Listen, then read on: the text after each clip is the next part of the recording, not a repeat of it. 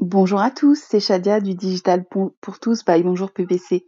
Et oui, la fin de l'été approche, mais j'espère que vous êtes aussi impatients que moi de découvrir la prochaine saison que nous vous avons préparée. En attendant, j'ai souhaité partager avec vous un épisode de la précédente saison qui m'a beaucoup marqué. Celui dans lequel nous abordons le rôle des consultants en entreprise. C'est l'épisode 259 qui a été enregistré le 25 septembre 2019. Je vous laisse sans plus tarder découvrir, réécouter, partager et commenter cet épisode. J'espère que vous aurez autant de plaisir que moi à l'avoir écouté et réécouté. Je vous dis bonne écoute et à très bientôt. Au revoir. Épisode numéro 259 de Bonjour PPC. Un vrai sujet, ouais, un sujet avec du fond, avec du sens, comme chaque matin. C'est vous qui l'avez proposé pendant le direct sur Twitter. Et là, vous l'écoutez sur les plateformes de balado diffusion, sur les Apple Podcasts, les Spotify, les, les Deezer, et mais aussi Google Podcasts et tant d'autres. Nous allons parler aujourd'hui du vrai rôle des consultants en matière de transformation digitale c'est Shadia qui nous avait proposé cet épisode. Euh, petit tour, tiens, petit tour chez nos amis de Wikipédia pour euh, bah, donner la définition finalement de consultant. Après tout, de quoi parlons-nous? Selon le grand dictionnaire terminologique, ouais, ce sont nos amis du Québec hein, qui ont un grand dictionnaire terminologique, le mot anglais consultant désigne un spécialiste extérieur à une organisation à qui l'on fait appel afin d'obtenir un avis au sujet d'une question ou de l'aide pour résoudre un problème précis. La traduction de cet anglicisme est conseillé. Tiens, c'est intéressant de repartir sur la définition. C'est Shadia qui, nous a envoyé un petit message sur le Twitter. Bonsoir à tous. J'avoue que je suis partagé. Je suis partagé, nous dit Shadia, parce que le regard extérieur des consultants me paraît essentiel à l'évolution. Leur regard extérieur me paraît essentiel à l'évolution, mais très souvent, les solutions qu'ils apportent sont à revoir à cause de la méconnaissance des processus, des organisations des réelles problématiques opérationnelles et culturelles de l'entreprise. Et Shadet continuait qui nous dit les phases d'immersion, de co-création et de brainstorming sont souvent pressées par le temps et par les budgets. Et ça ouvre un petit peu. Allez, ceux qui chicotent un tout petit peu, une vraie voix radiophonique, merci beaucoup. C'est Stéphane Mallard qui a fait un tweet. Alors Stéphane Mallard, il est spécialiste dans les tweets qui gratouillent. C'était le 7 septembre 2018. Il nous a dit McKinsey, le fameux cabinet McKinsey, est complètement largué sur le digital au sens large. Pour une raison simple, nous dit-il, les talents sur le digital sont en pénurie et ils vont dans la tech et les startups et pas dans les cabinets de conseil. Les entreprises doivent arrêter de solliciter des cabinets de conseil sur le digital. Comme toujours, il est très entier l'ami Stéphane Mallard et ça a déclenché une réaction de Frédéric Charles de Greenessy. Vous retrouverez d'ailleurs euh, la réaction de Frédéric sur euh, zdnet.fr. Je vous ai mis le lien dans les notes d'épisode que vous trouvez sur vos plateformes de balado diffusion euh, vers la fin du conseil tel qu'on la connaît. Certains diront qu'aucun des cabinets historiques qui ont surfé sur la vague de la mondialisation et de la rationalisation des processus n'a vu venir le digital.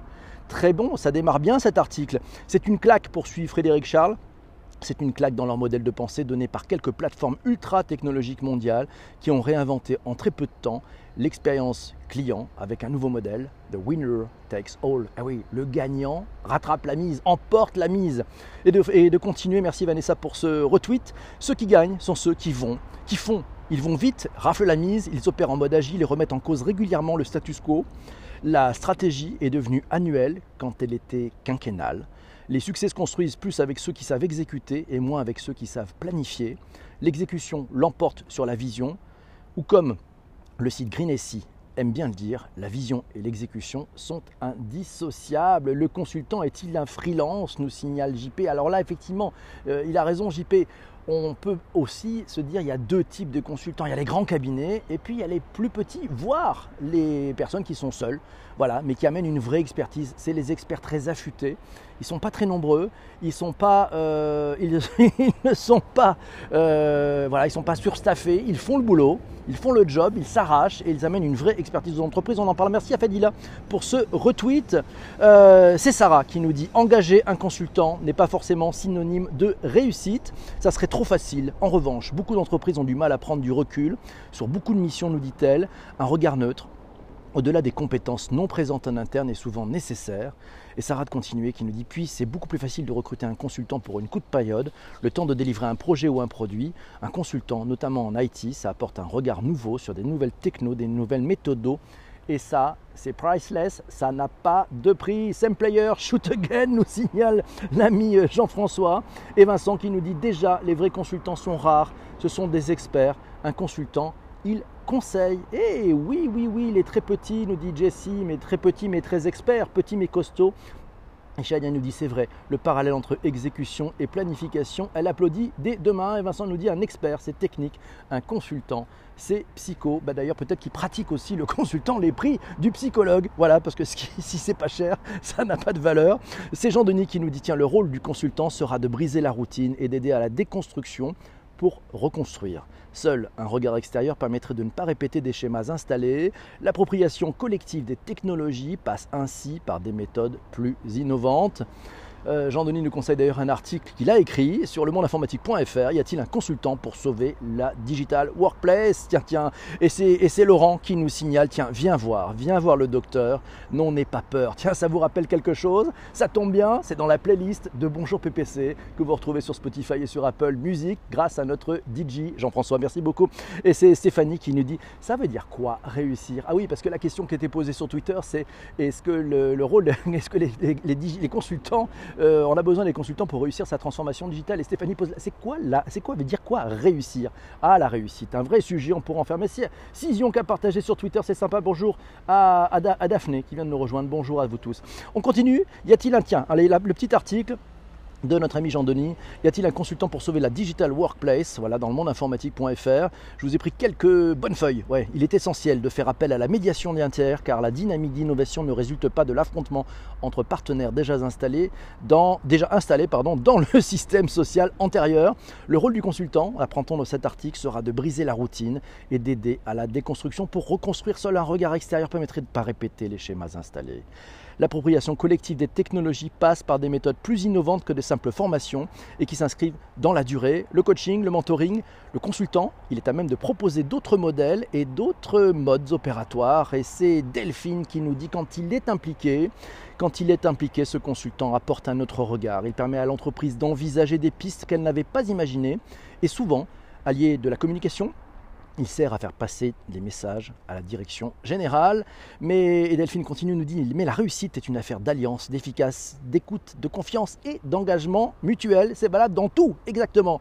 Merci beaucoup, Corinne. Tiens, Corinne qui nous dit euh, Pas certaine, pas certaine qu'effectivement on ait besoin de consultants pour réussir sa transformation euh, digitale. Euh, les conseilleurs ne sont pas les payeurs et les injonctions sans l'action sont souvent contre-productives pas fun, pas fan en fait, Corinne, euh, trop de blabla, pas assez d'avancées concrètes et pas beaucoup, et pas beaucoup euh, de consultants ont la vraie connaissance de ce qui se joue en vrai. Bref, vous l'avez compris, elle n'est pas fan. Et c'est Isabelle qui lui répond, qui dit, je dois avoir de la chance alors d'avoir collaboré souvent avec des équipes de consulting impliquées qui aident à prendre du recul, à s'ouvrir davantage sur euh, son environnement de marché pour s'approprier les bonnes pratiques, juste ce qu'il faut point trop d'infos, nous dit Isabelle, et c'est Corinne qui dit non, je parlais, je parlais de tendance. Je parlais de tendance lourde, et je l'avoue, j'ai fait peut-être une grossière généralisation. Pas de souci, Corinne, tu confirmes de belles exceptions à la, à la règle, selon l'expression consacrée.